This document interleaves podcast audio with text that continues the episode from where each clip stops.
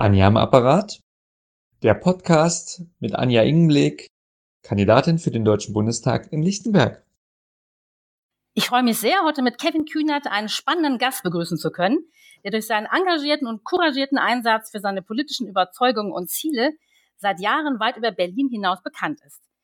Kevin ist bereits mit 15 Jahren in die SPD eingetreten und hat über viele Jahre vor allem die Politik der Jusos in der SPD maßgeblich mitgestaltet und geprägt von 2012 bis 2015, zunächst als Landesvorsitzender der Jusos Berlin und dann von Ende 2017 bis Anfang diesen Jahres als Juso-Bundesvorsitzender. Seit Ende 2019 ist Kevin stellvertretender Bundesvorsitzender der SPD und außerdem ist er auch kommunalpolitisch aktiv, was ihm sehr wichtig ist. So ist er seit 2016 Bezirksverordneter in Tempelhof-Schöneberg und kümmert sich dort um die Anliegen vor Ort. Für die Bundestagswahl 2021 ist er der Direktkandidat der SPD im Wahlkreis Berlin-Tempelhof-Schöneberg. Herzlich willkommen, lieber Kevin. Hallo Anja und vielen lieben Dank für die Einladung in den Podcast. Ich freue mich auf das Gespräch mit dir. Bevor wir jetzt aber in die Inhalte einsteigen, so wirklich, eine Frage an dich. Wenn wir uns jetzt nicht digital, sondern persönlich treffen würden, wo würde das Gespräch aus deiner Sicht stattfinden? Hast du sowas wie einen Lieblingsort für sowas? Ja, für so eine Gespräche habe ich tatsächlich einen Lieblingsort und zwar bei mir in Schöneberg, da gibt es das Café Bilderbuch. Das ist so ein ganz alt eingesessenes Café. Das wirkt von vorne von der Straße ein bisschen unscheinbar, aber wenn man es kennt, weiß man, man kann am Tresen vorbeigehen in einen großen Raum nach hinten und der ist einfach randvollgestellt mit schönen Sofagarnituren, in denen man sich so richtig reinflezen und da stundenlang Gespräche am Wochenende führen kann. Und das ist so einer meiner Lieblingsorte bei mir zu Hause, ähm, wo es dann so ein kleines Geschirrscheppern jetzt bei unserem Gespräch im Hintergrund gäbe. Okay, da stellen wir uns jetzt mal vor, da war ich tatsächlich auch schon mal. Fand ich auch sehr gemütlich, schon eine Weile her. Hm, logischerweise geht ja gerade nicht. Aber ich habe das auch in sehr gute Erinnerung. Okay, vielleicht können wir uns dann ja irgendwann da auch mal zusammen. Ich hoffe. genau. Okay, ähm, du bist ja bereits in jungen Jahren in die SPD eingetreten und warst dann vor allem bei den Jusos zunächst aktiv. Ich kann sagen, das äh, ist was, was wir gemeinsam haben. Ich bin mit 16 eingetreten, früher ging damals nicht. Bei mir war das so ein bisschen dadurch veranlasst, dass ich ein, ich sag mal, politisch sehr bewegtes Elternhaus habe und mit Diskussionen zu aktuellen Themen groß geworden bin. So, und da habe ich schon früh einen Ort gesucht, wo ich das auch noch weiterführen kann, auch mit Gleichaltrigen. Und habe dann bei den Jusos damals tatsächlich einen Schülerinnenarbeitskreis auf lokaler Ebene gegründet. Das war so meine Initialzündung in die Politik. Gab es bei dir auch sowas? Irgendwie vielleicht Personen, die dich für dich für dich prägend waren oder einen besonderen Anlass, der dich in die Politik gebracht hat? Also ich ich würde sagen, es gab sicherlich ganz viele und ganz vieles, was mir, was mir so auf die Sprünge geholfen hat, aber nicht die eine große Initialzündung. Ähm, ich bin einerseits aus einem Elternhaus, was sicherlich ein politisches Elternhaus ist, aber kein parteipolitisches. Also bei mir war vorher nie jemand in einer Partei. Insofern, das ist schon auf meinen eigenen Mist gewachsen, diese Idee.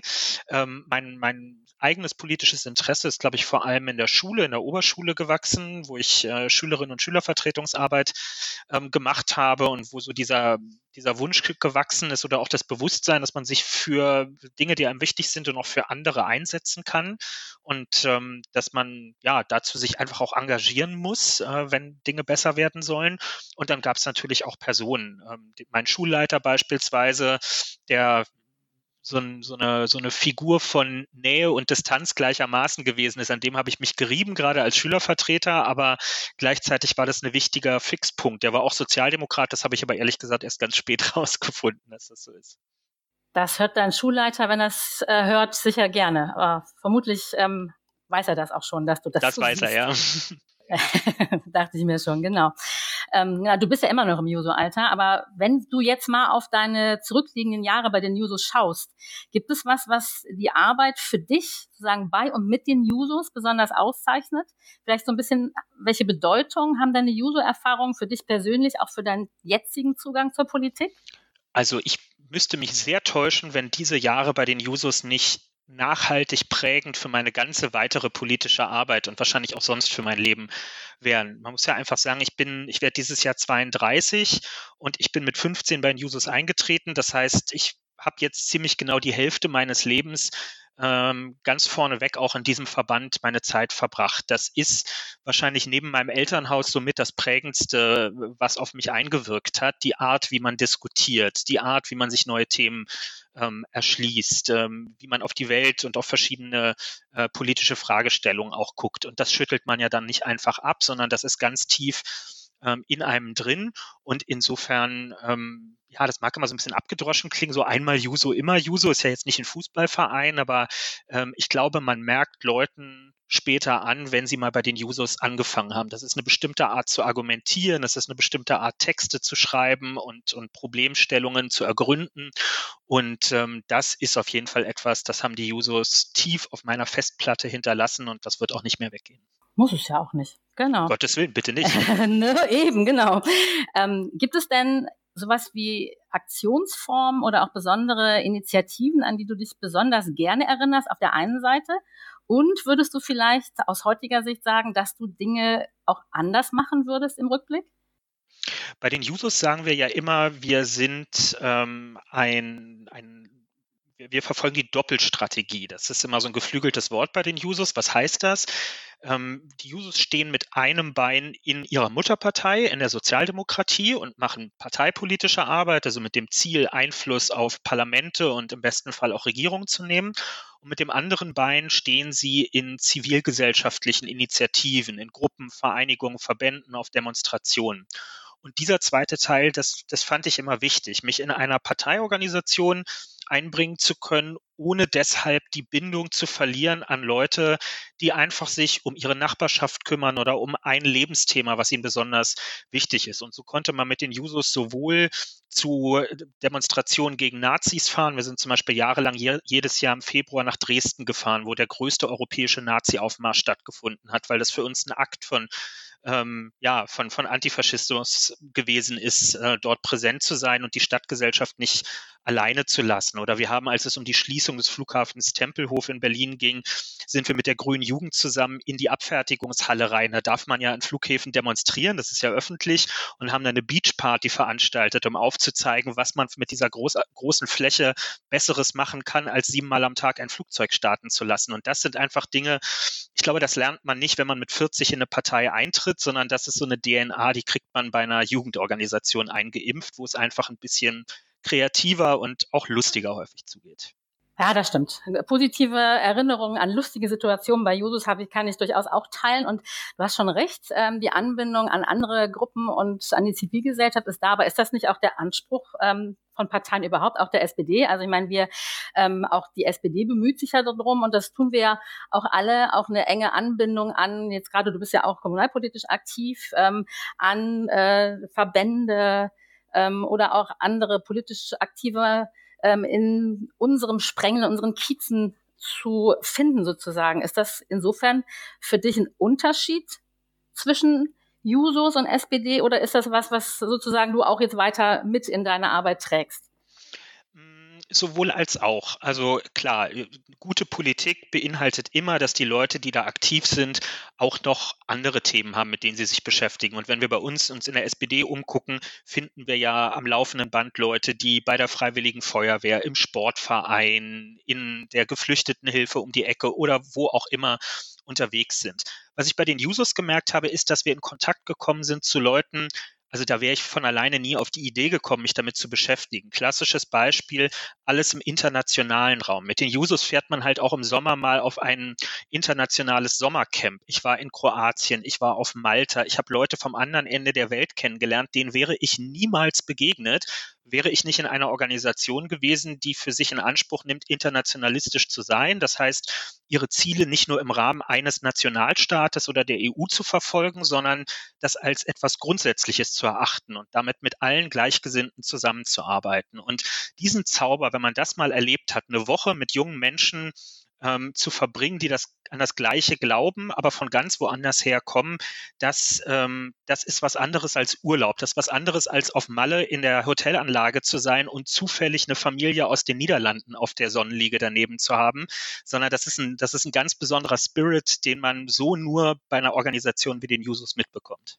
Das stimmt, das ist so ein ganzheitlicher Ansatz. Ähm, das, glaube ich, haben, haben viele erlebt, habe ich auch erlebt, ähm, in, im Zuge von Juso-Tätigkeit, der einen ja auch ähm, dann darüber hin, also oder über die eigentlichen politischen Inhalte hinweg zu, dazu bringt, über andere Überzeugungen zu reden und Leute tatsächlich so in Gänze kennenzulernen und zu merken, welche Übereinstimmung man hat, aber wo man durchaus auch unterschiedliche Perspektiven ähm, diskutiert und zusammenbringt. Das ist wahr. Das ist ein ganz besonders prägendes Erlebnis, was man sicherlich auch ähm, bei den Jusos mitnimmt, wenn man sich, wenn man da intensiv unterwegs ist. Das ist, und man, das ist man muss dazu sagen, es ist auch ähm, es ist ja nicht nur zum Spaß an der Freude. Manche sagen, naja, Mensch, ihr veranstaltet halt ein Ferienlager, das machen andere auch.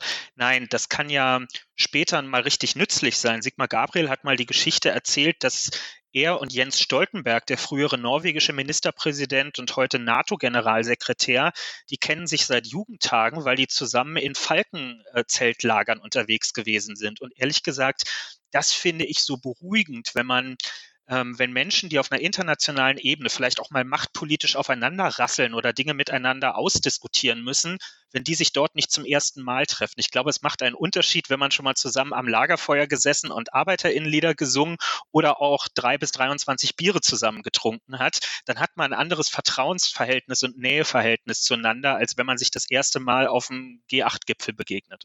Und kann besser mit Kritik aneinander umgehen, wenn man so eine persönliche Ebene hat. Das das stimmt. Ähm, die zweite Frage war so ein bisschen, gibt es Dinge, die du im Rückblick anders machen würdest heute? Hm, also meinst du vor allem in Bezug jetzt auch auf die Vorsitzzeit bei den Jusos oder? Boah, weiß ich nicht, ob du irgendwas im Blick hast, wo du sagen würdest, ähm, ich hätte, sei es eine Aktionsform oder auch vielleicht eine inhaltliche Ausrichtung oder irgendwas, wo du sagen würdest, also aus heutiger Sicht ähm, würde ich das nicht mehr wieder so machen. Hm. Ja, also vielleicht, wenn ich es generell sagen soll, ich, ich glaube, wir sind häufig sehr hart gewesen in den Auseinandersetzungen. Das ist natürlich der, der Wesenskern einer Jugendorganisation, dass sie mit einem sehr klaren Standpunkt auftritt. Das will ich um Gottes Willen auch, auch äh, den Jusos nicht, nicht absprechen. Das sollen sie bitte auch weiter so machen. Aber ähm, aus einer heutigen Perspektive würde ich sagen, ein paar Mal mehr hätten wir uns schon auch Gedanken um die Frage machen können, wie nicht nur wie geht es nicht, sondern wie wollen wir es eigentlich stattdessen machen. Ne? Also man, man lernt in Jugendorganisationen sehr gut und sehr lautstark zu sagen, wie es falsch ist.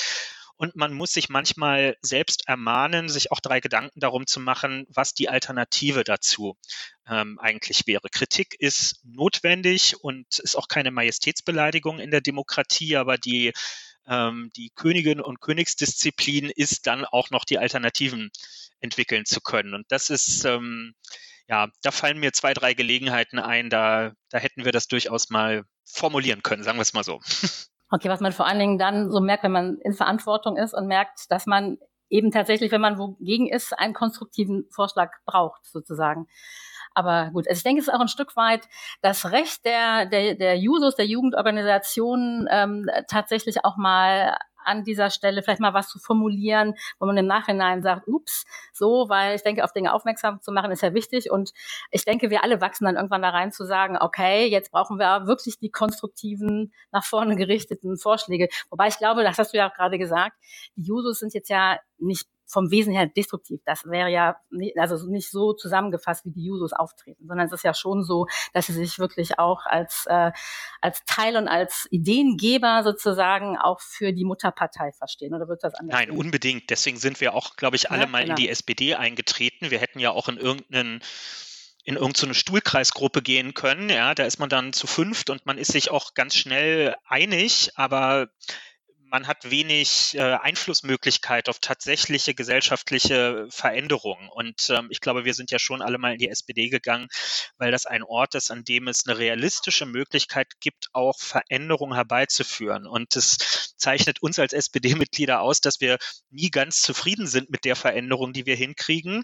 Ähm, aber die Voraussetzung, mit der Veränderung nicht zufrieden zu sein, ist, dass es überhaupt erstmal eine gab und sie stattgefunden hat. Und das ist ja so unser tägliches Ringen. Wir, wir laufen einer einer Möhre hinterher. Wir sind der Esel, der einer Möhre hinterherläuft, die er nie erreicht, aber der Esel bleibt in Bewegung dabei. Und das ist letztlich das, worum es in der Demokratie geht, um Fortschritt, den zu organisieren.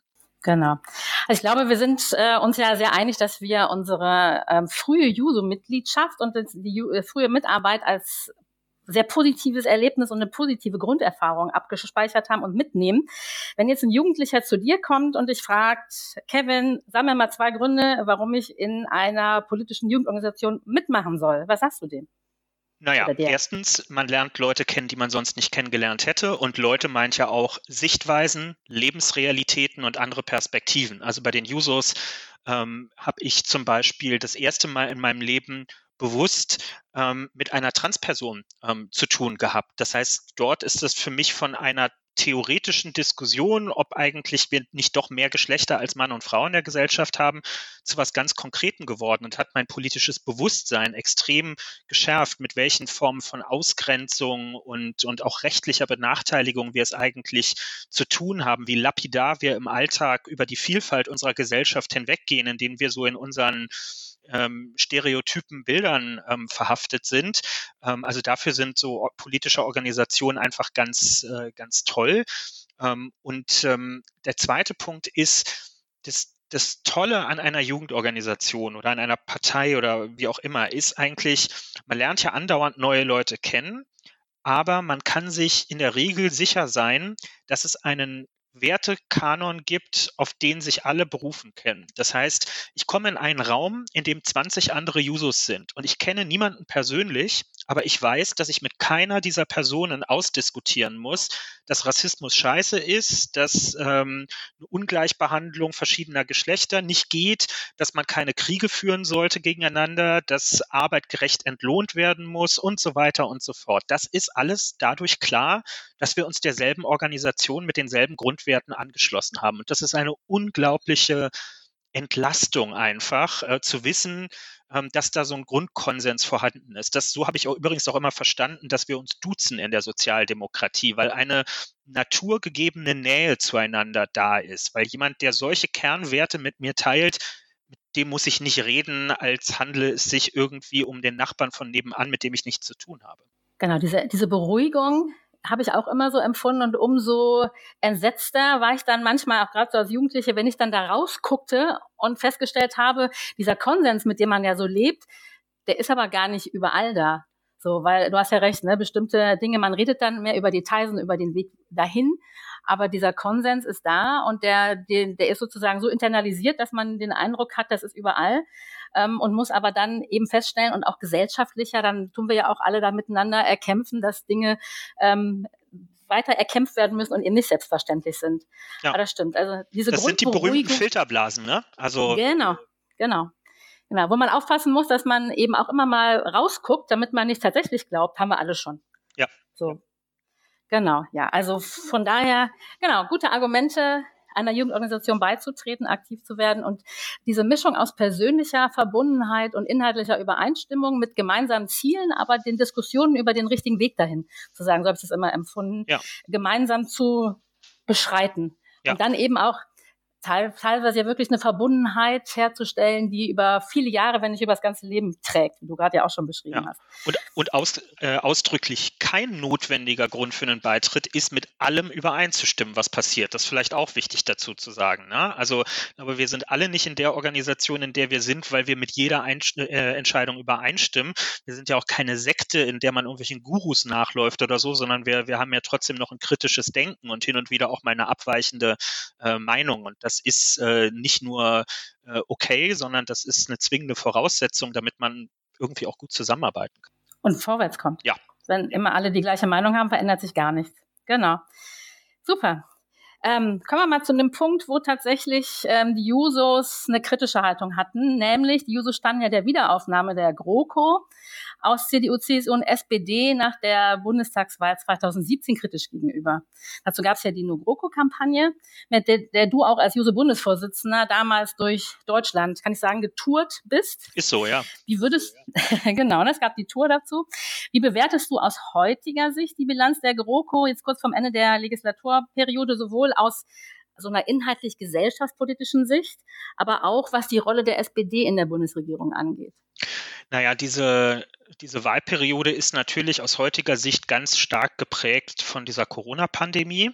Und die beeinflusst natürlich jetzt auch die Bilanz am Ende. Also ähm, es fühlt sich ja schon so ewig her und vor drei Jahren kam diese Regierung zustande und die ersten ein, zwei Jahre waren ja wirklich eine Vollkatastrophe, muss man sagen. Also kaum war die Regierung zustande gekommen, stand sie ja schon wieder vorm Zerbrechen. Da war dieser irrsinnige Streit um die Asylpolitik zwischen CDU und CSU. Dann kam irgendwann die ganze Nummer mit Hans-Georg Maaßen und so weiter. Also man hatte ja, es hätte ja keiner ein Pfifferling damals drauf gewettet, dass diese Wahlperiode bis zum Ende tatsächlich ähm, auch anhält. Und man merkte einfach, alle beteiligten Personen und Parteien wollten eigentlich nicht mehr zusammen regieren. So, das Ergebnis nach der Bundestagswahl war ja auch nicht so. Jetzt mit der Krise im Rücken kann man und muss man das wahrscheinlich ein klein bisschen anders bewerten. Ich finde immer noch richtig, welchen Standpunkt wir damals vertreten haben. Ich kann das auch alles durchargumentieren und trotzdem mache ich keinen Hehl daraus, dass ich froh bin, dass in dieser Pandemiephase meine Partei an dieser Regierung mit ähm, beteiligt ist, weil ich mir nicht vorstellen möchte, wie das ums Kurzarbeitergeld oder ähnliches mit Christian Lindner in der Regierung ähm, bestellt wäre oder auch nur, wenn es darum geht, im Wesentlichen ähm, auf Ratschläge der Wissenschaft zu hören und nicht irgendwie den, den Liberalismus darin zu suchen, einfach alles aufzumachen und zu sagen, Leute, seht selber zu, wie er klarkommt. Und wer Risikogruppe ist, kann sich ja zu Hause einschließen. Ähm, da bin ich schon, schon ganz happy drüber. Ähm, aber wir haben damals eben auch prinzipiell argumentiert. Uns ging es ja nicht darum zu sagen, wir lehnen diese Koalition ab, weil auf Seite 70, Zeile 23 des Koalitionsvertrages irgendeine doofe Forderung äh, drinsteht. Das ist normal. Das finde ich in jedem Koalitionsvertrag, dass mir irgendwas stinkt. Sondern die Kritik war ja damals zu sagen, das permanente Zusammenregieren der beiden Parteien, die eigentlich mal Orientierungspunkte in der politischen Landschaft waren, für Leute, die eher konservativ oder die eher sozial fortschrittlich gesinnt sind. Das permanente Zusammenregieren dieser beiden Parteien macht die politische Debatte in Deutschland kaputt, macht die Unterschiede unsichtbar und führt zu so einer Sehnsucht bei manchen nach ähm, politischen äh, Extremen, wie sie sich in der AfD dann zum Teil eben auch ausdrücken. Und diese Angst, die habe ich ähm, weiterhin und äh, ich glaube, die wird auch mit jeder großen Koalition, selbst bei denen, die, die direkt daran beteiligt sind, immer größer, diese Zusammenarbeit dann auch irgendwann mal zu beenden. Trotz allem, was man auch geschafft hat. Und wir haben sicherlich mehr geschafft, als wir mit 20,5 Prozent eigentlich in so einer Koalition ich sage jetzt mal, als uns zustehen würde eigentlich. Ne? Koalition ist ja kein Rechen, äh, keine Rechenformel, aber ähm, wir haben schon gut was rausgeholt, ja. Das, ähm, manchmal scheitern Dinge ja auch, weil man sich eben nicht durchsetzen kann oder weil vor Komprom lauter Kompromissen sozusagen Dinge vielleicht auch nicht so umgesetzt werden können, wie man das eigentlich gewollt hätte.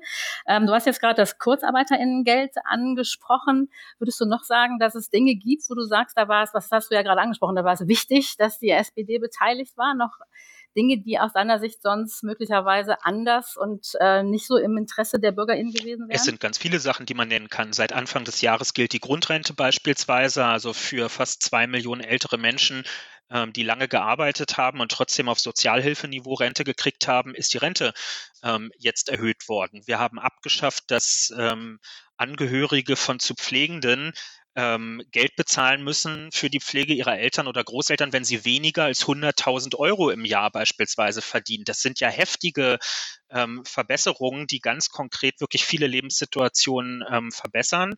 Ähm, wir haben äh, es äh, hingekriegt, jetzt ein Lieferkettengesetz zu haben. Das heißt, große Unternehmen müssen mehr Verantwortung übernehmen dafür, dass Kinderarbeit oder Ausbeutung an der Natur ähm, stattfindet ähm, in den Regionen und Ländern, wo sie ihre Rohstoffe herbeziehen und so weiter und so fort. Und immer gegen den Widerstand des Koalitionspartners. Nichts davon äh, sind irgendwie diese berühmten Low-Hanging Fruits gewesen, die man schnell pflücken konnte, sondern das war immer hart durchgeboxt ähm, und erkämpft und das geht alles auf unsere Rechnung. Ja, aber klar, ich kann genauso die Sachen aufzählen, die, die, man, die man nicht hingekriegt hat. Wir haben immer noch keine Finanztransaktionssteuer in Europa für diesen ganzen Hochfrequenzhandel an den Finanzmärkten. Wir haben es leider nicht hingekriegt, den Mindestlohn zu erhöhen, was wir sehr gerne tun würden. Also es ist es ist gemischt und man kann manchmal fast froh sein, dass wir so einen ambitionslosen Koalitionspartner haben, dessen hauptpolitisches Ziel ist, weiterhin selbst an der Macht zu sein. Äh, das führt nämlich am Ende dazu, dass ähm, zumindest relativ wenig Blödsinn passiert, sondern die, deren Hauptleistung ist ja, unsere Projekte zu verhindern, muss man eigentlich sagen. Was sich ja gerade auch wieder aktuell gezeigt hat, ähm, an dem, was mal Betriebsräte-Stärkungsgesetz hieß, was jetzt Betriebsräte-Modernisierungsgesetz heißt, ähm, was ich schon, ähm, naja, ist vielleicht auch bezeichnend, weil, also ne, das Ziel ist ja wirklich, sie zu stärken. Also immerhin ist es jetzt durchgekommen, aber das war ja auch ähm, eine Hängepartie mit einer zwischenzeitlichen Blockadehaltung, die jetzt äh, kurz vor knapp sozusagen ist es jetzt, also scheint es jetzt ja zu funktionieren, aber das ist ja auch so ein Ärgernis an dieser Stelle. Und was jetzt gerade ähm, ja noch im Schwange ist sozusagen, ähm, ist das Demokratiefördergesetz, ähm, wo ja auch die, die äh, Unionsfraktion tatsächlich wieder eine Blockadehaltung aufbaut, ähm, was ich gerade in der aktuellen Zeit auch ähm, eigentlich unerträglich finde an, an dieser Stelle, wenn es darum geht, Demokratie zu stärken und gerade ähm, vor Ort, also ich weiß das ganz konkret vor Ort, auch Maßnahmen ähm, und Initiativen Initiativen, die sich gegen Rassismus, gegen Rechtsradikalismus ansetzen und alle vier Jahre halt immer Projektmittel beantragen müssen und denen man Sicherheit geben würde, dass das jetzt ausgebremst wird. Ich hoffe nicht nachhaltig, sondern jetzt nur gerade, ist schon auch wieder etwas, ähm, was wieder so ein Kraftakt ist wo man sehen kann, dass man wirklich ringen muss. Wie siehst du das? Ja, und das ist einfach ein, mal wieder ein schlechtes Beispiel, wo Dinge, gegen die eigentlich keiner was haben kann, äh, wie die zur politischen Verhandlungsmasse gemacht werden. Also da werden ganze Gesetze einfach in Geiselhaft genommen für bestimmte Interessen. Wir haben das ja schon mal erlebt, als zur Hälfte der Wahlperiode die SPD auf ihrem Parteitag entscheiden sollte, wollte, musste, ob sie weitermacht in der Regierung. Da hat Kram-Karrenbauer damals die Grundrente in Frage gestellt und hat gesagt, naja, wenn die SPD jetzt entscheidet auszusteigen, dann machen wir die Grundrente nicht mehr, wo sie eine Woche vorher in der Pressekonferenz gesagt hat, es sei eine Frage des Respekts gegenüber den betroffenen Rentnerinnen und Rentnern. Plötzlich war der Respekt nicht mehr das Entscheidende, sondern die Frage, ob man damit die SPD gängeln und zu einer gewünschten Entscheidung, nämlich dem Verbleib in der Koalition bringen kann. Und das sind, glaube ich, die Momente, da verlieren manche Menschen Menschen ihren Glauben in Politik, wenn sie merken, es geht einigen nicht um die Sache, sondern es geht um reine Taktik. Und ich bin nicht naiv. Natürlich geht es auch mal um Taktik. Ja, wenn man Mehrheiten erreichen will für ein Thema, muss man auch mal taktisch ähm, vorgehen in der Politik. Ist nichts, was ich nicht auch schon gemacht hätte. Aber eine Haltung, die sollte man dabei immer noch erkennen lassen. Die darf niemals in den Hintergrund treten. Das denke ich auch. Ich glaube, dass die SPD für die Stärkung von Arbeitnehmerinnenrechten äh, kämpft und auch für mehr Demokratie und gegen äh, Rechtsradikalismus ist wohl unbestritten. Und ähm, ja, ich hoffe, dass wir das alles auch so entsprechend auf die Bahn kriegen. Und du hast schon recht. Also das jetzt zu instrumentalisieren von der anderen Seite ähm, ist auch für so eine Koalition natürlich echt eine Belastung. Ähm, was sind denn für dich jetzt so aus deiner Sicht die wichtigsten Kernfragen und Zukunftsthemen, wo es sozusagen auch noch Baustellen gibt, wo es Entwicklungsbedarf gibt, mit denen sich Politik und auch du persönlich jetzt und in den nächsten Jahren auseinandersetzen und auch Antworten finden sollte? Ja, das, also, wenn ich mich jetzt nicht bremsen würde, könnte ich jetzt wahrscheinlich zu einem zweistündigen äh, äh Stegreifreferat ansetzen. Das will ich aber nicht tun, ähm, sondern ich, ich will es mal vielleicht lenken auf, auf das Thema, was mich jetzt die letzten Monate auch am meisten beschäftigt hat, als wir das Bundestagswahlprogramm der SPD erarbeitet haben. Ich bin ja zuständig bei uns im Parteivorstand für so den Bereich Bauen und Wohnen und etwas genereller für die ganzen Themen des Gemeinwohls und der Daseinsvorsorge. Und ähm, deswegen ist mir das auch ein besonderes äh, Anliegen und ich brenne natürlich auch besonders dafür. Ich glaube, dass wir jetzt zwei, drei Jahrzehnte lang ein in der westlichen Welt ein Gesellschaftsexperiment versucht haben, was man als gescheitert betrachten kann, nämlich das Experiment, dass ein funktionierendes Zusammenleben mit guten Dienstleistungen, Mobilität, ein Dach überm Kopf, äh, eine intakte Umwelt, bestmögliche Bildung und so weiter, dieses Modell aufzubauen auf den Regeln eines Marktes. Das heißt, dass diese Dienstleistungen und Angebote von Privaten erbracht werden, die daraus ein Geschäftsmodell machen. Und wer das nutzen möchte, der muss dafür bezahlen am Ende. Und wer kein Geld hat oder nicht genug, der kann es eben nicht in Anspruch nehmen. Und das Ergebnis sehen wir ja. Menschen müssen aus ihren, ihrem angestammten Wohnumfeld wegziehen, weil sie keinen bezahlbaren Wohnraum mehr finden, weil die Mieten einfach durch die Decke gehen, wenn sie nicht reguliert werden. Menschen im ländlichen Raum sind von Mobilität abgeschnitten, weil es sich nicht lohnt, bei ihnen Busse und Bahnen fahren zu lassen. Ähm, Menschen sind hinter den äh, Grenzen der großen Städte von ordentlichem Internet abgeschnitten und damit hängen wir irgendwie so im, im, Mittelfeld global betrachtet, weil wir die Lizenzen in Deutschland an Dienstleister vergeben haben, die die Masten nur dort aufstellen, wo ihre Kundschaft sitzt, aber nicht dort, wo die sich vielleicht in ihrer Freizeit bewegt ähm, oder dort, wo im ländlichen Raum wenige Menschen auf viel Raum wohnen. Also kurzum, wir sehen, wenn wir die Daseinsvorsorge und das Gemeinwohl den Regeln des Marktes unterwerfen, dann schließen wir viele Menschen davon aus. Und ganz akut, spätestens jetzt, muss es eigentlich jeder und jede im Rahmen der Corona-Pandemie erlebt haben, weil wir im Gesundheitssystem gemerkt haben, ähm, was es bedeutet. Und sind letztes Jahr nochmal 9000 Pflegekräfte verloren gegangen, die hingeschmissen haben, ähm, weil sie keine vernünftigen Arbeitsbedingungen äh, vorfinden weil wir zum Teil Geld in ein Gesundheitssystem reinstecken, in dem Glauben, wir würden damit die Pflege von uns und unseren Angehörigen und die bestmögliche Bezahlung der, der Pflegekräfte finanzieren. Dabei landet dieses Geld zum Teil in den Renditen von privaten Pflege- und Krankenhauskonzernen, für die wir diesen Markt geöffnet haben.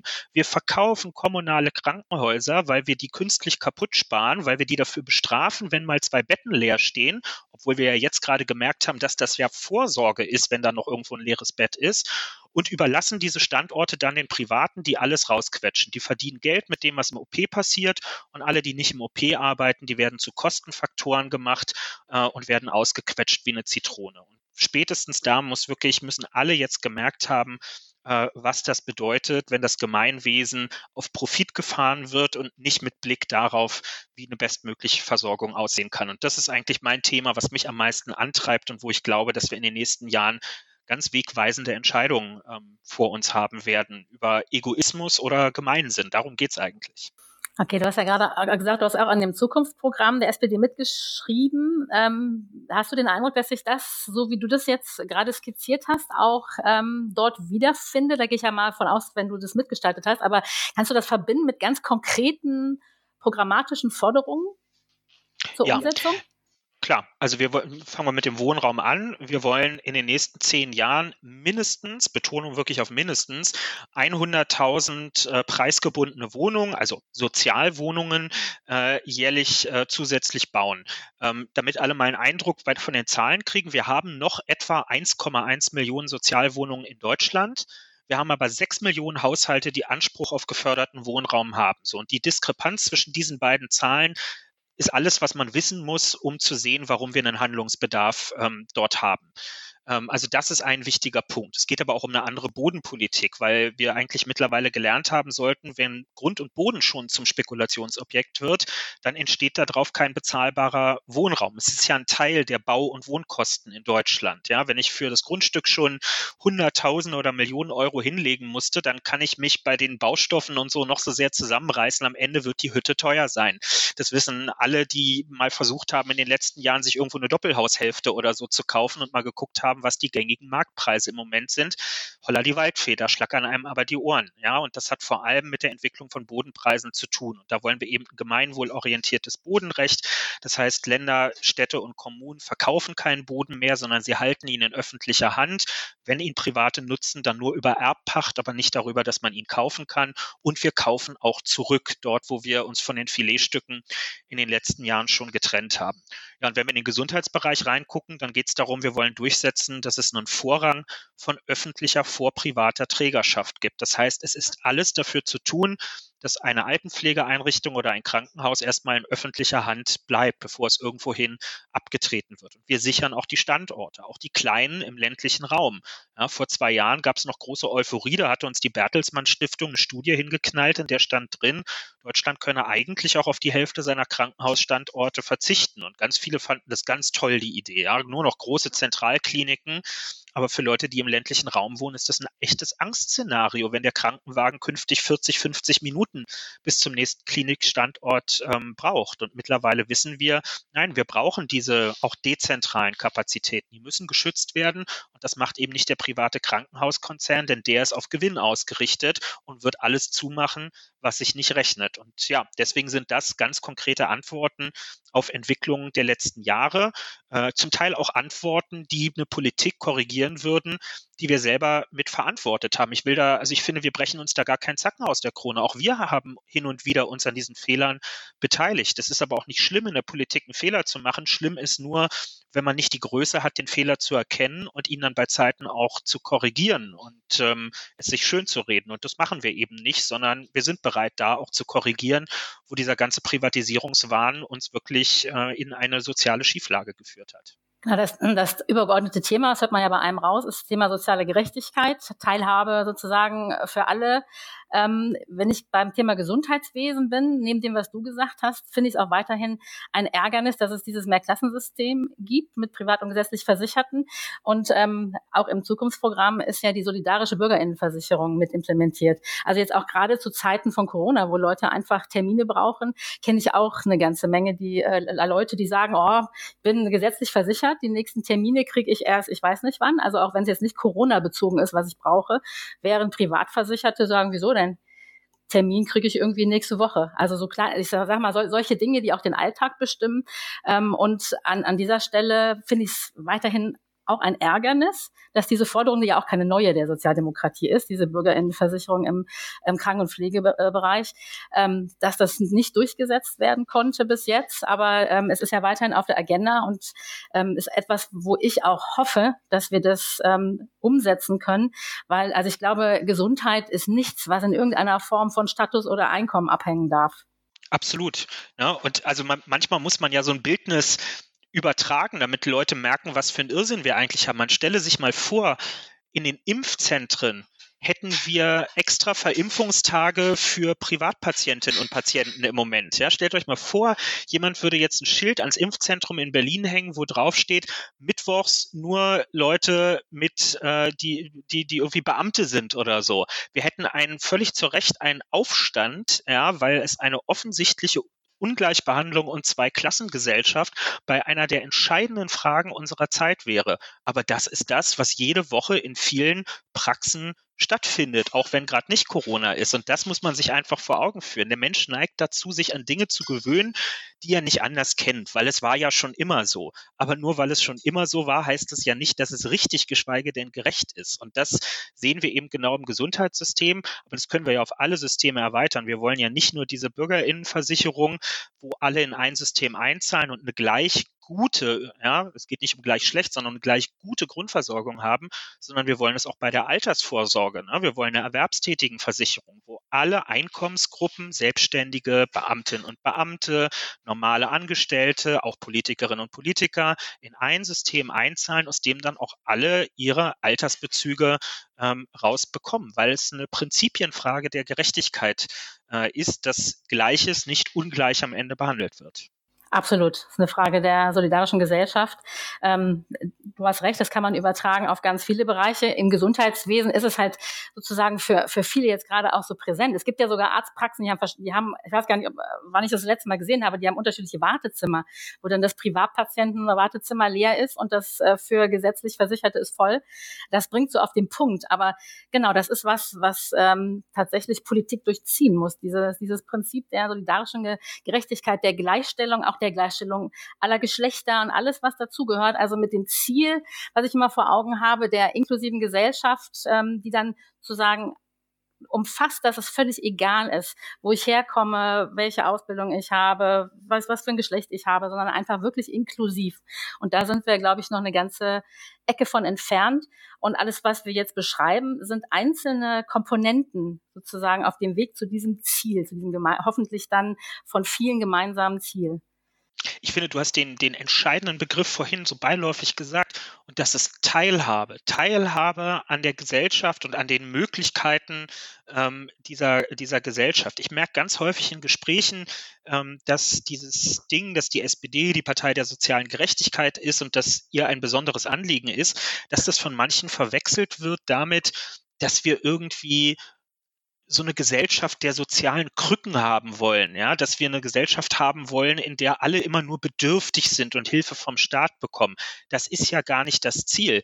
Ich würde das immer so übersetzen, das ist wie wenn ich an einer Straßenecke, wo ein Bordstein ist, den Bordstein absenke, in dem Wissen, dass vielleicht im Laufe des Tages auch vier Menschen mit einem Rollator oder mit einem Rollstuhl vorbeikommen. Wir machen das nicht, weil wir das Ziel haben, dass morgen alle im Rollstuhl unterwegs sind. Aber aus der Überzeugung, dass eine Gesellschaft nur dann eine gerechte ist, wenn auch der Mensch im Rollstuhl und die Rentnerin mit dem Rollator in der Lage sind, sich barrierefrei im öffentlichen Raum zu bewegen, ihr, ihre Wege zu bestreiten, ohne auf zusätzliche Hilfe angewiesen zu sein. Um nichts anderes geht es dabei am Ende. Ja. Sozialsysteme sind nicht dafür da, möglichst viele Leute in ihnen gefangen zu halten, wie in so einem Zoo, sondern im besten Fall sind sie ein Sprungbrett in ein Leben, das man aus eigener Kraft selbstbestimmt und ähm, inklusiv gestalten kann. Darum geht es.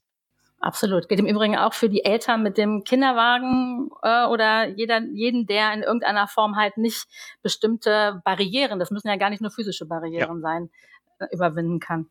Genau. So, jetzt haben wir, glaube ich, so auch so ein Gesellschaftsbild gezeichnet, was sich im Zukunftsprogramm widerspiegelt, aber was ja nochmal so ein bisschen auch ausdifferenziert worden ist. Wenn wir jetzt mal so ein bisschen in die nähere Zukunft gucken. In welcher Konstellation, sprich ich meine jetzt tatsächlich ganz konkret im Bündnis mit welchen Parteien, lassen sich diese Inhalte und Ziele deiner aktuellen Einschätzung nach am besten umsetzen? Naja, machen wir mal nach dem Ausschlussprinzip, ne? wenn wir in den Deutschen Bundestag gerade reingucken. So, da ist eine rechtsradikale Partei dabei, mit Rechtsradikalen spricht, arbeitet und beschließt man nichts. Insofern, die sind schon mal raus. So, dann gibt es CDU und CSU, das haben wir jetzt relativ lange probiert ähm, mit überschaubarem Erfolg sozusagen, was die großen Zukunftsfragen angeht. Ja, mit denen kann man irgendwie mühsam den Alltag bestreiten, aber was nicht mit denen geht, sind irgendwelche visionären Projekte. Ja, alles, was mit Zukunft zu tun hat, da sind Konservative keine guten Berater. So, dann gibt es eine FDP, in der, das ist für mich so, dass das, äh, da ist so alles drin. Ja, da gibt's ganz nette, flauschige Leute, die schreiben jede Woche in der Zeit irgendwelche Namensbeiträge, die klingen auch ganz toll und die versuchen einem dann was von Sozialliberalismus zu erklären. Und dann gibt es Christian Lindner, die, der nun mal der Hahn im Korb dort ist und der irgendwie mit, mit der Welt und Gesellschaft, wie ich sie mir vorstelle, wie wir sie uns vorstellen, herzlich wenig äh, zu tun hat, wo immer nur Markt, Markt, Markt ist und im Zweifel irgendwas mit Digitalisierung, aber viel konkreter wird es dann auch nicht. So, und dann gibt es am Ende die Regierung, von der wir ja hier auch in Berlin regiert werden. Das ist Rot-Rot-Grün. Ja, das äh, ist auch nicht immer alles flauschig. Äh, oh Wunder, sonst wäre es ja auch eine Partei und nicht drei Parteien am Ende, gar keine Frage. Ähm, aber ich glaube schon, dass das im Wesentlichen die drei Parteien sind, die die größten Grundübereinstimmungen ähm, erstmal erstmal mitbringen, ja, wenn es darum geht, eben Teilhabe an der Gesellschaft zu organisieren. Da streiten wir häufig noch über das Wie, aber nicht über die Frage des Ob. Also hier in Berlin war es kein Problem zu sagen, wir finden alle drei zusammen. Der Mietenwohnungsmarkt von dem hier, auf den hier 80 Prozent der Menschen in der Stadt angewiesen sind, den kann man nicht einfach den freien Kräften des Marktes überlassen, sondern der muss reguliert werden. Und dann sagen die einen, ein paar Mieten müssen noch abgesenkt werden und die anderen sagen, es reicht, einen Deckel drauf zu machen. Aber im Wesentlichen ist man sich einig, ähm, das hat hier erstmal stattzufinden. Ja, oder bei den Kita-Gebühren war man sich einig, ähm, man sollte eigentlich nicht für Kita-Plätze zahlen müssen. Dann finden die Grünen, naja, Reichere können ja schon. Und wir finden, nee, das ist eine Prinzipienfrage. Aber am Ende kriegt man das hin, das zu regeln. Und das ist für mich der Charme dieses Bündnisses, dass man in der Grundvorstellung davon, was so die Eckpfeiler einer gerechteren, einer offeneren, einer diskriminierungsfreieren Gesellschaft sind, dass man da in die gleiche Richtung läuft. Und wenn wir so eine Regierung anführen können, dann ist mir auch weniger bange darum, dass, ähm, dass man damit nicht auch politisch gut durch vier oder fünf Jahre durchkommen kann. Also ich bin da ganz klar persönlich in meiner äh, Zielstellung, womit ich mir das am besten vorstellen kann. Okay, genau, das ist das Ziel. Das heißt, wir brauchen das progressive linke Bündnis.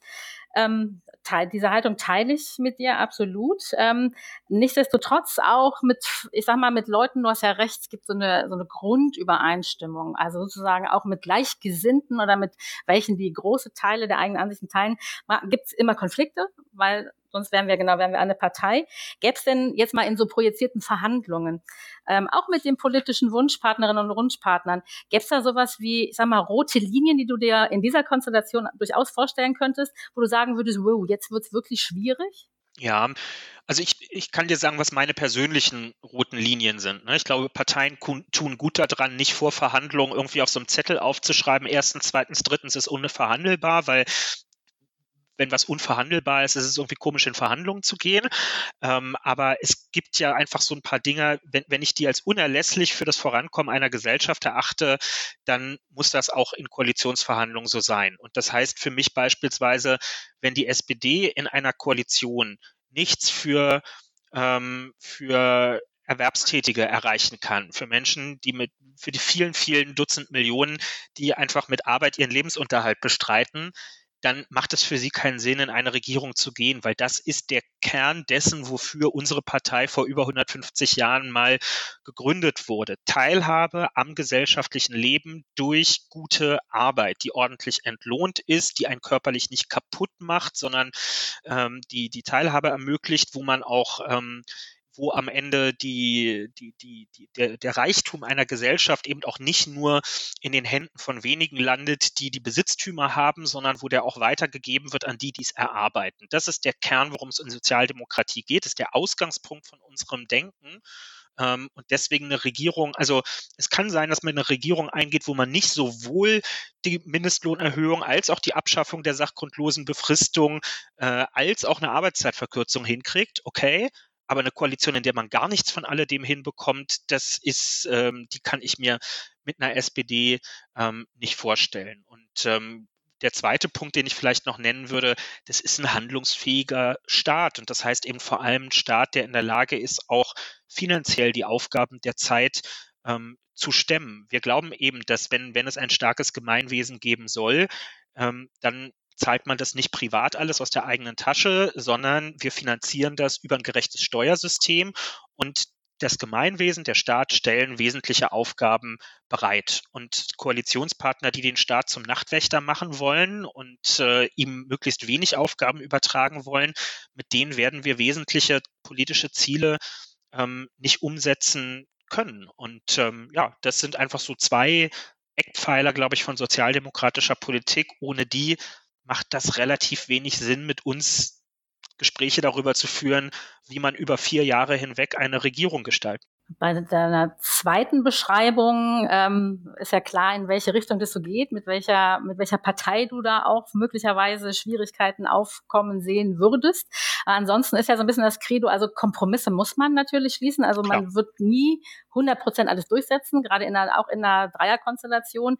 Aber ähm, auf der, also unter der Prämisse, dass man so das gleiche Fernziel hat, ähm, durchaus, siehst du durchaus an dieser Stelle Optionen und hast das Gefühl, dass man sich da durchaus treffen kann. Ja, das glaube ich. Habe ich, so, hab ich, jetzt so rausgehört. Ja, das, genau. das glaube ich schon. Es gibt auch unterschiedliche Optionen. Das muss man ja auch wirklich äh, sagen. Also wir, wir sind halt auch nicht mehr in einer Zeit, in der ähm, in, in, der man irgendwie das Glück hat, sagen zu können, eigentlich ist nach einer Bundestagswahl nur die Frage, regiert die SPD mit der FDP oder die CDU, CSU mit der FDP, ne? so wie das irgendwie ähm, in langen Jahrzehnten der westdeutschen Bundesrepublik-Geschichte äh, der Fall gewesen ist, ähm, weil wir haben mehr Fraktionen im Deutschen Bundestag, ähm, auch Koalitionen mit zwei Parteien werden immer seltener. Häufiger wird man drei Parteien ähm, brauchen müssen. Und klar, dafür muss man sich manchmal auch ein bisschen flexibler zeigen. Aber ich finde, wir sollten deswegen nicht aufhören, klar erkennen zu lassen, mit wem wir uns wohler fühlen in der Zusammenarbeit. Ja, das ist normal, dass es heute nicht mehr so klare Koalitionsaussagen von der Wahl gibt. Aber ich finde, die, die Koalitionssympathien sind die neuen Koalitionsaussagen eigentlich. Die darf man durchaus vorher erkennen lassen, damit Wählerinnen und Wähler wissen, woran sie sind, wenn es entsprechende Mehrheiten gibt. Ich glaube, unser Gespräch vorher, da haben wir ja deutlich auch so ein Gesellschaftsbild gezeichnet, ähm, sozusagen spitzt sich zu tatsächlich auf ein Gesellschaftsbild für ein progressives linkes Bündnis an dieser Stelle. Und ähm, genau, jetzt mal abgesehen davon, dass es sicherlich ähm, Proble also Probleme geben könnte, wenn diese roten Linien erreicht werden, wobei ich nicht weiß, wie wahrscheinlich das ist. Schauen wir mal. Ähm, denke ich auch, dass das das ist, was ähm, aus meiner Sicht auch ähm, das wäre, was ich mir wünschen würde, dass es funktioniert, sagen wir mal so. Genau. Ähm, ja, jetzt haben wir eine ganze Menge ähm, geredet über unterschiedliche Aspekte von Gesellschaft, von eben sozialer Gerechtigkeit und Teilhabe. Noch äh, was so die politische Zukunft angeht, eine persönliche Frage an dich. Was sind denn so ganz persönlich deine weiteren politischen Ziele? Kannst du da schon irgendwas skizzieren? Naja, eigentlich, also ich, ich hab, mache das wirklich seit vielen Jahren so, ähm, ich ich bin nicht so der langfristige Planer. Das gilt jetzt nicht nur in der Politik, sondern generell. Ne? Ich, dieses Generalstabsmäßige, das ist nicht so meins, sondern ich bin da ein bisschen anarchistischer in meiner, in meiner Lebensplanung und auch in der Frage, welche Aufgaben kommen und wie nimmt man die an. Äh, insofern denke ich bei, bei so Pla Plänen oder Planung immer sehr kurzfristig. Ich kann dir sagen, wir haben das gleiche Ziel dieses Jahr, nämlich nach der Bundestagswahl am 26. September äh, Mitglieder des nächsten Deutschen Bundestages zu sein. Bis dahin ist meine, ist mein, mein Fokus sehr, sehr klar. Alles, was danach kommt, ist sehr, das ist dann da ist eine gewisse Unschärfe drin, ja, weil selbst wenn das klappt, ist ja schon die Frage, welche Rolle hat die SPD dann eigentlich? Ist man Teil der Regierung? Ist man Teil der Opposition? Das verändert ja ganz stark die Aufgaben, die man dann auch so in, als Abgeordneter oder Abgeordnete in so einem Parlament hat.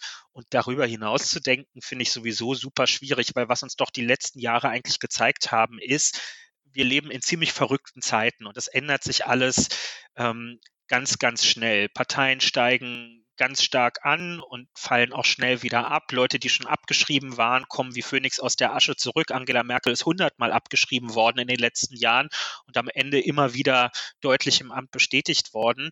Ich finde das super schwierig wirklich zu planen. Also das Einzige, was mir langfristig klar ist, ist, dass ich immer irgendwie politisch tätig sein werde, weil da so ein hoher innerer Antrieb ist, dass ich mir das nicht nehmen lassen werde, mein Maul aufzumachen und mich irgendwo einzumischen. Ja, und ähm, ob man das in einem Parlament machen kann, das entscheiden andere. Aber ob man überhaupt seinen Mund aufmacht, das entscheidet man in der Demokratie Gott sei Dank komplett alleine und ohne Erlaubnis von anderen.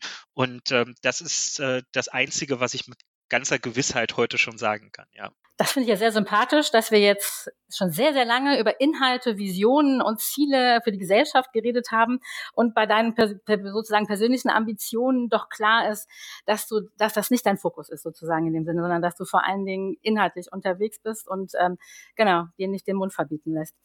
Ähm, ja, dann hätte ich jetzt auch abschließend noch ein paar Fragen, die über deinen deine Rolle als Politiker hinausgehen. Kevin Kühnert gibt's ja nicht nur in der Politik, sondern auch darüber hinaus, wenn du jetzt gerade mal nicht Politik machst, auch wenn das sicherlich einen Großteil schon deiner Zeit auch beanspruchst. Aber was liegt dir noch so am Herzen? Womit beschäftigt dich? Sport, Sport, Sport. Und zwar leider relativ wenig selber machen. Ähm, das, äh, das muss ich zugeben.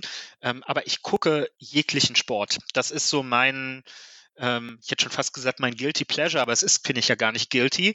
Ähm, ich finde das, also es gibt für mich nichts Entspannenderes, als das bisschen Freizeit äh, und wenn dann nicht gerade noch Pandemie ist, zu nutzen, um mich irgendwo in Deutschland und der Welt, wo ich gerade unterwegs bin, in eine Sporthalle oder an den Rand eines Fußballplatzes zu setzen und einfach ganz meditativ mir anzugucken, was da passiert. Es ist völlig egal, ob das Profisport oder Breitensport ist, ob es Fußball, Volleyball oder äh, Wasserball ist. Äh, ich war auch schon bei der deutschen Island-Pferdemeisterschaft. Äh, es, es ist völlig egal. Ich, das, äh, das ist so mein persönlicher Spleen. Einfach alles, was eine Sportveranstaltung darstellt, wird von mir rigoros besucht und ich hoffe, dass das auch bald wieder, äh, wieder möglich ist, weil das wirklich, ähm, ja, das ist so mein innerer Ausgleich, den ich, den ich finde. Den man sicher auch braucht, genau. Ähm, dann habe ich eine Ahnung, was du auch jetzt gerade besonders vermisst zu Zeiten der Pandemie.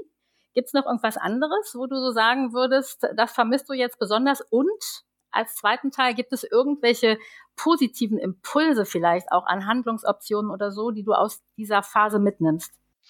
Also was ich äh, sehr vermisse, das wird dir vielleicht ähnlich gehen, sind äh, Gastronomie und insbesondere Kneipenbesuche. Ja, also ich bin, wir haben ja hier in Berlin eine, eine quasi ja weltberühmte Kneipenkultur und ich finde, das ist wirklich eine Kneipe ist für mich ein Kulturgut. Ich habe ja auch vor einem Jahr mit Freunden zusammen die Initiative Kneipenretter gegründet, wo wir mittlerweile über 100.000 Euro für kleine Kneipen eingesammelt haben, insbesondere für die Beschäftigten da, die, die jetzt besonders arm dran sind, im wahrsten Sinne des Wortes, in dieser Zeit der Schließung. Und das vermisse ich schon sehr, weil Kneipen ähm, so, so Kieztreffpunkte eigentlich sind, wo Leute noch zusammenkommen und an einem Tresen sitzen, die sich sonst in unserer Gesellschaft der Filterblasen gar nicht mehr so häufig begegnen. Ähm, ist auch ein Ort, wo Geselligkeit für Menschen mit kleinem Einkommen noch bezahlbar ist, ja, weil die Voraussetzung nicht ist, ein Mai Tai für 9,50 Euro kaufen zu müssen, sondern man kann halt das Schulli vom Fass für 2,20 Euro auch kaufen. Und das ist in puncto Teilhabe ähm, ist das für mich ein ganz wichtiger Punkt, dass es diese, diese Orte gibt. Also Kneipe ist eine der ersten Sachen, ähm, die, ich, äh, die ich danach besuchen werde. Aber du hast auch gefragt, was kann man auch mitnehmen? Also ich tue mich sehr schwer so mit Krise als Chance. Das finde ich immer so ein bisschen esoterisch verklärt. Ähm, aber die Tatsache zum Beispiel, dass die Kneipen gerade zu haben, habe ich jetzt einfach mal genutzt in den letzten Wochen, um mal Alkoholfasten zu machen. Ich bin jetzt seit lass mich überschlagen, seit heute 78 Tagen alkoholfrei beispielsweise. Und das ist schon was, was ich in Normalzeiten wahrscheinlich nur mit sehr großem Aufwand geschafft hätte. Und jetzt ist es mir super leicht gefallen und ähm, es tut dem Körper auch mal ganz gut gelegentlich. Das kann ich berichten. Ja, ich meinte auch vor allen Dingen, ähm, also so was wir jetzt machen, zum Beispiel, dass äh, Leute in, Leute Podcasts machen, dass wir alle digital unterwegs sind, ähm, das ist sicherlich was. Also uns fehlen allen, allen, glaube ich, die sozialen direkten Kontakte. Also ich würde jetzt auch lieber mit dir, wo auch immer, zusammensitzen in einer Kneipe oder im Café und mich mit dir direkt äh, unterhalten. Aber dass wir die Chance jetzt haben und glaube auch alle mittlerweile Experten sind, was Videokonferenzen angeht, da, da stellt sich ja schon die Frage, ob man ob man diese Möglichkeiten durchaus zumindest partiell auch mitnimmt in den Alltag, wenn es dann das danach sozusagen gibt, wenn es wieder möglich wäre, in Präsenz sich zu treffen. Ähm, aber ob, also die Frage ist ja, muss man immer physisch irgendwo hinfahren ähm, oder gibt es durchaus Situationen, wo man sagt, okay, wir machen das jetzt mal digital, weil wir können es jetzt einfach. Ja, zunächst mal muss ich sagen, ich, leider sind noch nicht alle Expertinnen und Experten mit Videokonferenzen. Es gibt leider immer noch die Leute, die das mit der Stummschaltung nicht hinkriegen. Ich habe die Hoffnung auch aufgegeben, dass es da einen, einen kollektiven Lernprozess gibt tatsächlich. Ähm, aber die Antwort auf deine Frage würde ich sagen, ist sowohl als auch. Ich glaube, es wird nach der Pandemie beide Entwicklung geben und das ist auch gut so. Ich sehe einerseits, also wenn, wenn ich überlege, wie ich wie meine politische Arbeit vor Corona aussah, dann denke ich sowohl an Termine, wo ich aus heutiger Sicht sagen würde, was für ein Irrsinn, dass du dahin gefahren bist.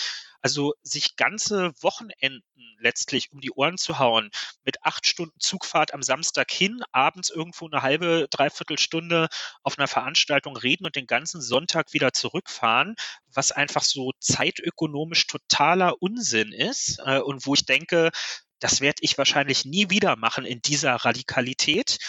Und auf der anderen Seite weiß ich aber auch sehr genau, welche Termine ich nicht in Präsent, äh, nicht in, in digitaler Form in Zukunft haben will. Was mir fehlt, sind die Gespräche am Rande, was wir von Parteitagen oder so eben auch kennen, wo ja ehrlicherweise das Entscheidende nie auf der Parteitagsbühne, sondern immer an den Stehtischen im, im Kaffeebereich und im Ausstellerbereich und so stattfindet oder bei einer Zigarette, wenn man es denn mag, draußen äh, vor der Halle. Also die spontanen sozialen Kontakte, das schnell zugerufene Wort, die ausgetauschten Telefonnummern von Leuten, die sich sonst nicht begegnet wären, ähm, auch die Geselligkeit am Abend und so.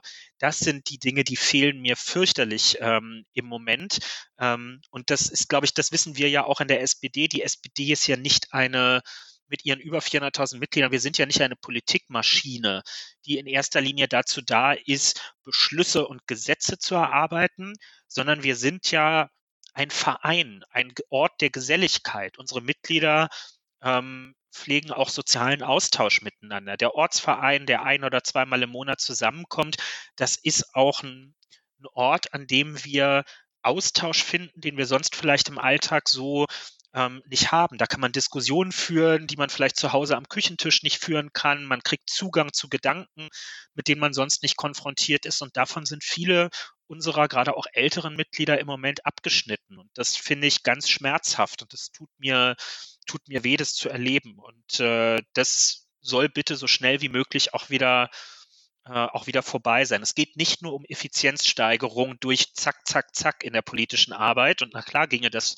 besser mit, äh, mit digitalen Konferenzen, sondern es geht auch um das Zwischenmenschliche, um darum zu erkennen, wenn sich der Mundwinkel bei jemandem verzieht oder irgendwo die Stimmung im Raum die erspürt man ja ab einem gewissen Grad, auch dass die Leute nicht zufrieden sind. Das ist alles Teil von Politik machen und das geht in der in der Eindimensionalität von des Digitalen geht das leider häufig verloren im Moment. Da, da gebe ich dir völlig recht. Ähm, nichtsdestotrotz habe ich auch erlebt, ähm, dass Leute zum Beispiel, weiß nicht, Kinder im Hintergrund haben und sagen, ich hätte jetzt einfach nicht ähm, zu der Sitzung physisch hinkommen können, aber digital kann ich dabei sein. Also stellt sich so die Frage, ob wir dann auch technisch irgendwann alle so weit sind, dass man Hybridveranstaltungen machen kann und sozusagen einfach unsere Möglichkeiten erweitert. Und ja, genau, man ist vor Ort und man hat all diese sozialen Dinge rundherum, aber man ermöglicht vielleicht auch Leuten, die sagen, ich kann mir jetzt einfach die physische Abwesenheit von zu Hause, geht aus irgendwelchen Gründen nicht, die kann man trotzdem mit dazuschalten. Ich glaube, dann kann man beim Thema Teilhabe nochmal, kann man Teilhabe nochmal optimieren in verschiedenen Kontexten. Also ich glaube, das ist schon was, was wir schon auch nochmal mitnehmen können, auch wenn ich dir völlig recht gebe, dass ähm, so diese, dieser soziale Austausch nebendran und auch, dass jemand in die Augen gucken direkt und nicht nur am Monitor, dass das in einer Videokonferenz nicht zu ersetzen ist. Aber trotzdem glaube ich, dass so die Vielfalt der Teilhabe möglicherweise zu erweitern sein könnte. Ja, man sollte keine Sitzungsform zum Fetisch erklären. Das ist, glaube ich, einfach wichtig, ne? sondern so wie wir es vorhin gesagt haben, wenn Teilhabe im Mittelpunkt steht, dann muss es ein bisschen pragmatisch auch geregelt sein. Und die Bedürfnisse sind unterschiedlich und deswegen müssen die, ähm, müssen die Angebote auch unterschiedlich sein. Und wenn wir mehr Hybrid haben, ähm, total gerne. Ja, ich sehe es bei uns bei den Parteivorstandssitzungen. Wir sind was sind wir, keine Ahnung, 35 oder so im SPD-Parteivorstand, die kommen aus allen Ecken der Republik. Ich finde es wichtig, dass eine Kerngruppe in der Parteizentrale auch zusammensitzen ähm, und sich auch mal einen Blick zuwerfen kann. Aber ich finde es auch super, wenn Leute, die aus dem Saarland kommen, nicht gezwungen sind für eine Parteivorstandssitzung, sich morgens um 6.30 Uhr in Flieger zu setzen und nachmittags wieder zurückzufliegen. Sowohl aus Zeitgründen als auch aus ökologischen Gründen ist das einfach. Okay, vielen Dank auch für diesen Blick in die Zukunft jetzt mal. Ähm, das sind ja auch sozusagen so Visionen, wie wir gerade auch gesagt haben, die Teilhabe auf verschiedenen Ebenen nochmal betreffen. Und jetzt stellen wir uns mal ganz zum Schluss vor, die Pandemie ist so weit abgeklungen, dass man sich wieder treffen kann. Du bist wie die meisten anderen geimpft und es ist so der erste Tag, an dem wirklich erhebliche Lockerungen in Kraft getreten sind. Ich habe jetzt eine Ahnung, was, was deine Antworten sein könnten. Das allererste, was du tust, was du lange nicht tun konntest, was ist das? Ab in die Kneipe, auf jeden Fall. Also das ist wirklich hier meine Schöneberger Stammkneipe, die auch auch von meinen engsten Freundinnen und Freunden die Stammkneipe ist. Ähm, das ist für uns das ist so der Sehnsuchtsort, der uns durch die ganze Pandemie eigentlich durchträgt. Ja, das ist so der, der Silberstreif am Horizont, auf den wir eigentlich hinarbeiten, ähm, dass es wieder gut wird, wenn wir in diese Kneipe wieder rein können. Und das äh, motiviert mich seit Monaten. Ich, mir ist natürlich rational klar, dass das weder das Wichtigste noch das Zweitwichtigste ähm, ist, was am Ende dieser Pandemie eigentlich wartet. Aber es ist so, für mich ist das so emotional aufgeladen, die, die große Freiheit, auf die wir äh, auf die wir wieder hoffen können und auf die ich hinarbeite und für die ich mich gerne auch am Riemen reiße seit Monaten. Was ist es bei dir, Anja? Ähm, ja, ich, also ähm, Kneipe weiß ich gar nicht. Also ich hatte immer eine Tradition mit meinem Mann. Wir sind jeden Freitag immer ähm, zu unserem Lieblingsitaliener zum Essen gegangen. So, das ist einfach so ein Ritual seit, seit vielen, vielen Jahren. Ich glaube, das, also das wäre so einer der ersten Dinge, die wir dann so miteinander tun würden, nochmal wirklich dieses Ritual wieder aufgreifen. Und ähm, ansonsten gibt es eine Menge Freunde schon auch, die ich gerne einfach nochmal in größeren Kreis auch in einfach in geschlossenen Räumen nochmal treffen würde, so Seele baumeln lassen, ist so ein bisschen so ein bisschen da mein Stichpunkt. Das würde ich dann tun. Genau. Ja. Ja. Und Menschen in, den Arm nehmen. Das ist auch. Ja. Also. Das stimmt. Das stimmt. Also, dass man sich gegenseitig gefährdet, wenn man sich sozusagen körperlich näher kommt, ist schon auch echt eine Belastung. Ja. Das, das, das ist so, das sehe ich auch so. Auch, genau, auch das würde man sicherlich wieder etablieren. Ja, absolut, gebe ich dir recht. Okay, ja, Mensch, vielen Dank, Kevin, für dieses ähm, super interessante, ausführliche Gespräch. Ähm, ich hoffe, dass wir uns dann wann auch immer das dann wieder möglich ist, dass wir uns an einem dieser Lieblingsorte, die wir jetzt gerade genannt haben, dass wir uns dann da mal auch zu einem Gespräch dort treffen können. Ansonsten wünsche dir jetzt noch einen schönen Tag. Heute ist Sonntag für alle die, die unseren Podcast dann jetzt vielleicht zu einem anderen Zeitpunkt hören. Das heißt, ähm, wir werden sicherlich noch einen schönen Sonntagabend jeder verbringen und ähm, ich hoffe, wir sehen uns und hören uns bald wieder. Das hoffe ich auch sehr. Ich danke dir und schönen Sonntagabend, Anja. Ciao. Tschüss.